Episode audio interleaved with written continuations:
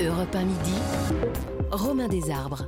C'est aujourd'hui la journée internationale des droits des femmes. Une femme est tuée en France tous les trois jours par son compagnon ou par son ex-compagnon. C'est un chiffre glaçant s'il en est. Et on est avec Françoise Brier, directrice de la Fédération nationale Solidarité Femmes. Bonjour Françoise Brier. Bonjour. Bonjour, merci beaucoup d'être avec nous euh, aujourd'hui. Est-ce que c'est un, est-ce que c'est un phénomène qui régresse ou qui progresse? Le chiffre est toujours euh, frappant et, tout simplement triste en réalité. Oui, on est face à, des féminicides voilà, qui se répètent et qui, dont les chiffres euh, malheureusement ne baissent pas. On a vu une baisse en 2020, mais on, a l'impression qu'en début d'année, et plusieurs féminicides ont eu lieu ces derniers jours, donc ça, c'est vraiment une situation qui reste très, très préoccupante. D'ailleurs, la Fédération nationale Solidarité Femmes est aujourd'hui euh, partie civile dans un procès qui se tient euh, dans les Yvelines euh, pour un féminicide justement et un autre à Cagnes. Donc on voit que ces, féminicides ne reculent pas malheureusement. Euh, il y a des efforts de fait, mais on voit qu'il manque en tous les cas euh, dans le parcours mmh. judiciaire des femmes, euh, il y a des failles en tous les cas qui aboutissent à ces féminicides et contre lesquels il faut absolument réussir à, pallier en tous les cas sur leur parcours regarde, on va, on va, je vais, lire trois histoires ces, derniers jours. Hein jeudi et, vendredi dernier. Vendredi dernier, à Saint-Laurent-d'Ars, en Gironde, une femme d'une cinquantaine d'années est morte poignardée par son ancien compagnon, retrouvé pendu, lui, euh, au domicile de, de, cette femme. Elle avait déposé, la victime, la première victime, bon, elle avait déposé deux plaintes au mois de février. Vendredi, à Amiens, une femme retrouvée morte poignardée sur un parking. Son ancien compagnon était à ses côtés, grièvement blessé. Elle avait aussi déposé plainte contre lui. Jeudi soir, à Melun, une femme a elle aussi été poignardée par son compagnon qui s'est ensuite tué en se jetant euh, d'une fenêtre. Pourquoi n'arrive-t-on pas à lutter plus efficacement euh, contre ces drames? Ça, c'est sur deux jours. Hein. C'est juste sur deux jours, jeudi et vendredi dernier.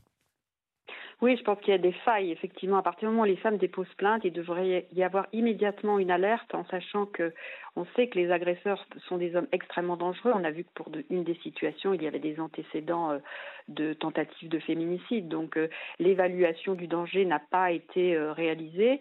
Ça veut simplement dire que les, professionnels qui ont pris en charge ces plaintes n'ont pas déclenché les signaux d'alerte et n'ont pas compris en tous les cas la gravité des faits. donc là, là, la chaîne judiciaire a été défaillante et donc il faut absolument renforcer les brigades de police et de gendarmerie spécialisées pour permettre permettre effectivement à la fois un dépôt de plainte avec les éléments euh, importants et d'analyse qui doivent être pris au moment de ces dépôts de plainte, mais aussi des enquêtes de voisinage rapidement, parce qu'on voit qu'il y avait des, voisins, des proches qui avaient euh, entendu euh, les femmes indiquer qu'elles se sentaient en danger, donc et en danger de mort. Donc à partir de ce moment-là, il faut absolument que la réponse judiciaire soit rapide, immédiate, avec la mise en place des dispositifs de protection qui existent, mmh. C'est-à-dire la proposition d'une ordonnance de protection, un bracelet anti-rapprochement, un téléphone grave danger.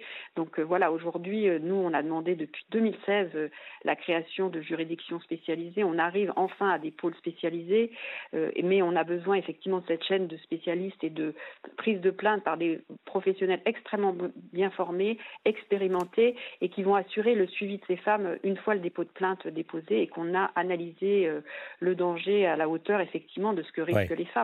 Et là, ça n'a pas été fait dans ces situations apparemment. Que se passe-t-il dans la tête d'un homme qui violente sa femme, qui va jusqu'à la tuer, et pourquoi la femme ne, ne part pas dès le premier coup, dès le premier indice, dès la première violence?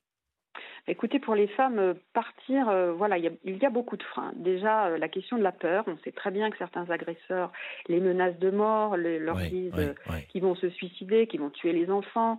la question aussi de sa stratégie, c'est-à-dire que les femmes sont souvent économiquement très dépendantes de, de l'auteur des violences. on, sait, on, connaît les violences économiques, à savoir l'interdiction de travailler, la confiscation des ressources. Donc, ce sont des freins. Il peut y avoir aussi la question aussi des enfants, l'autorité parentale qui est aussi un frein très important pour les femmes pour le départ du domicile, avec des décisions judiciaires parfois qui sont complètement inadaptées. On voit des condamnations au pénal et de l'autre côté une autorité parentale qui n'est pas restreinte et limitée pour les auteurs de violences avec la poursuite de ces violences après la séparation. Donc voilà, ce sont des freins qui sont qui perdurent. Alors évidemment, il y a eu des avancées législatives, mais maintenant il faut absolument appliquer les lois avec les moyens qui vont derrière pour pouvoir assurer aux femmes un parcours judiciaire dès qu'elles déposent plainte, dès qu'elles signalent des faits, pour pouvoir être immédiatement protégées. On connaît les difficultés pour les femmes. Il y a des allers-retours qui s'expliquent par le phénomène de l'emprise, par la stratégie de l'agresseur. Mais voilà, comment aussi on repère mieux ces femmes, comment on leur indique aussi qu'il y a des structures d'aide, hein, le 3919 bien sûr, mais il y a aussi des associations sur le plan local qui peuvent les accompagner en tous les cas dans toutes leurs démarches et les soutenir pour pas qu'elles restent seules dans l'isolement.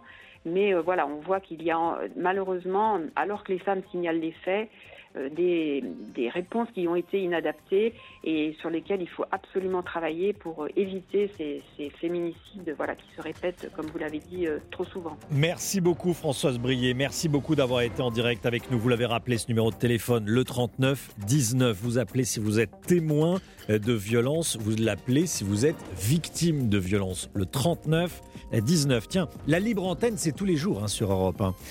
Du lundi au jeudi, 23h à 1h du matin avec Olivier Delacroix. Du lundi au jeudi, de 23h à 1h du matin. Vous appelez le 3921. Europe 1 vous rappellera rapidement. Et, euh, et vous passez à l'antenne et vous témoignez au micro d'Olivier Delacroix. 12h29, on revient sur l'affaire des bras d'honneur dans un instant avec Olivier Marlex. A tout de suite.